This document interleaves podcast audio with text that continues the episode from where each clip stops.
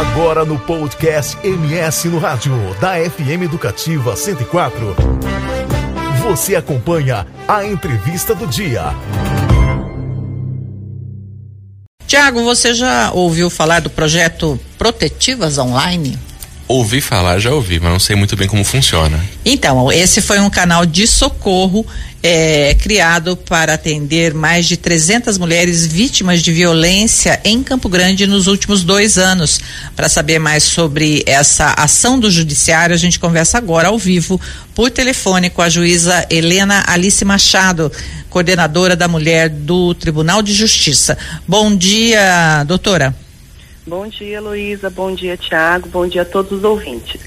Eu vou, eu começo perguntando para a senhora como o Protetivas Online funciona.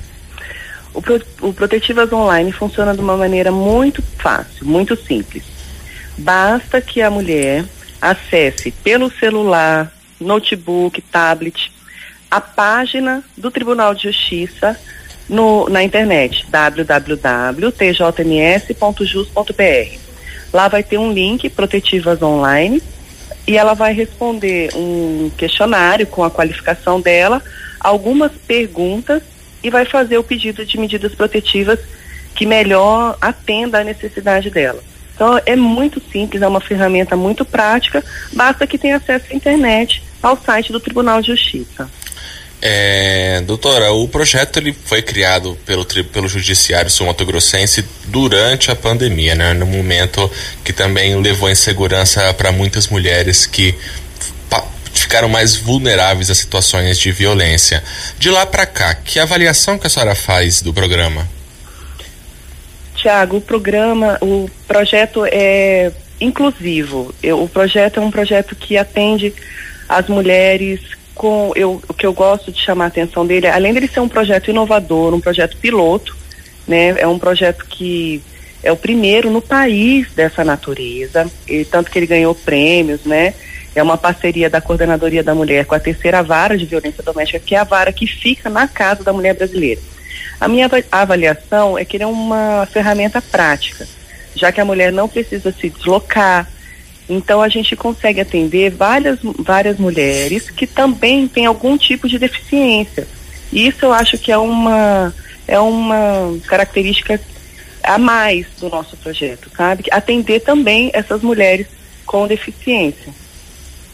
Além de todas as mulheres, né, que não tenham nenhum tipo de deficiência, mas a gente atende também as mulheres com deficiência física, por exemplo, deficiência auditiva, sem nenhuma. É, é uma ferramenta a mais de socorro. É, a procura pelo serviço, como que a senhora é, faz essa análise? Ela ainda é baixa diante da realidade de, da violência doméstica aqui no Estado? Heloísa, como ela é mais uma ferramenta, como as mulheres podem se valer da, em Campo Grande, né, da Casa da Mulher Brasileira, da Defensoria Pública da Mulher, do Ministério Público, então, ela é mais uma ferramenta. E ela atende apenas, por enquanto, as mulheres da capital. Então, é, eu acho que a procura se dá em, em razão do, dos vários canais, né? E se a gente for pensar, é quase um pedido a cada dois dias, né? Então é, é bastante coisa. É, doutora, por essa ferramenta, como a senhora falou, ser mais uma das que o judiciário oferece, mas por ela ser online, a senhora acha que o fato dela estar tá disponível na mão, no celular, por meio do, do smartphone, ela facilita o acesso para as mulheres que às vezes nem conseguem sair de casa por ameaça dos companheiros? Isso, Tiago, eu acredito que sim. A gente, é, o IBGE fez uma pesquisa, quase 90% dos lares do Brasil têm acesso à internet, né? E as pessoas têm smartphone. Então, essa ferramenta, ela alcança quase toda a nossa população em Campo Grande, né? Quase todas as pessoas têm celular com acesso à internet.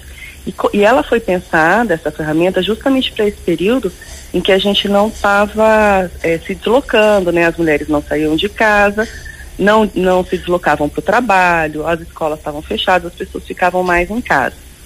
Então, é, ela foi pensada para esse momento e por ela ser muito eficiente, ela ficou e ela vai permanecer para esse período que a gente já está retomando a nossa vida, né? As pessoas já voltaram ao trabalho, a gente já.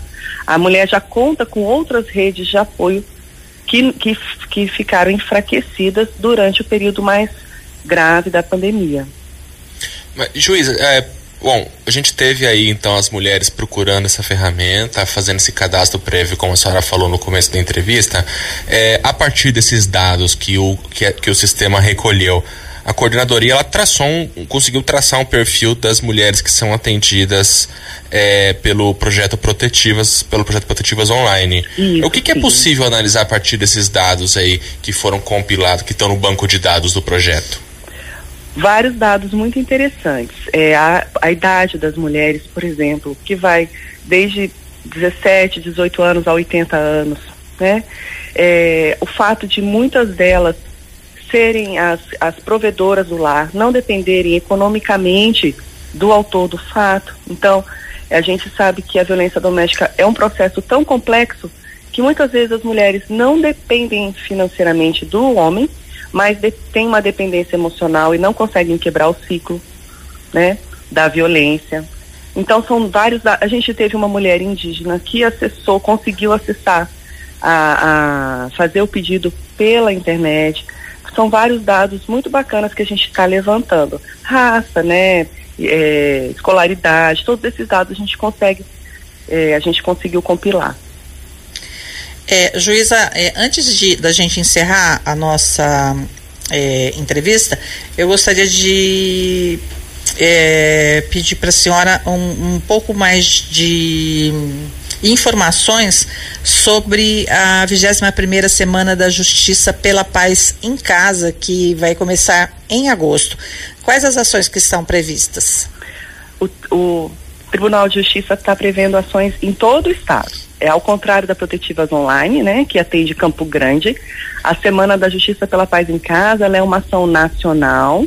Então, o Tribunal de Justiça está pensando em ações em Cidrolândia, é, Cacilândia, várias cidades em todo o estado. A gente vai fazer programas de formação da rede, a gente vai fazer palestras, rodas de conversa para tratar sobre violência doméstica, né? E também durante essa semana, todos os juízes e juízas do estado intensificam as audiências e os julgamentos dos processos relativos à violência doméstica aqui em Mato Grosso do Sul.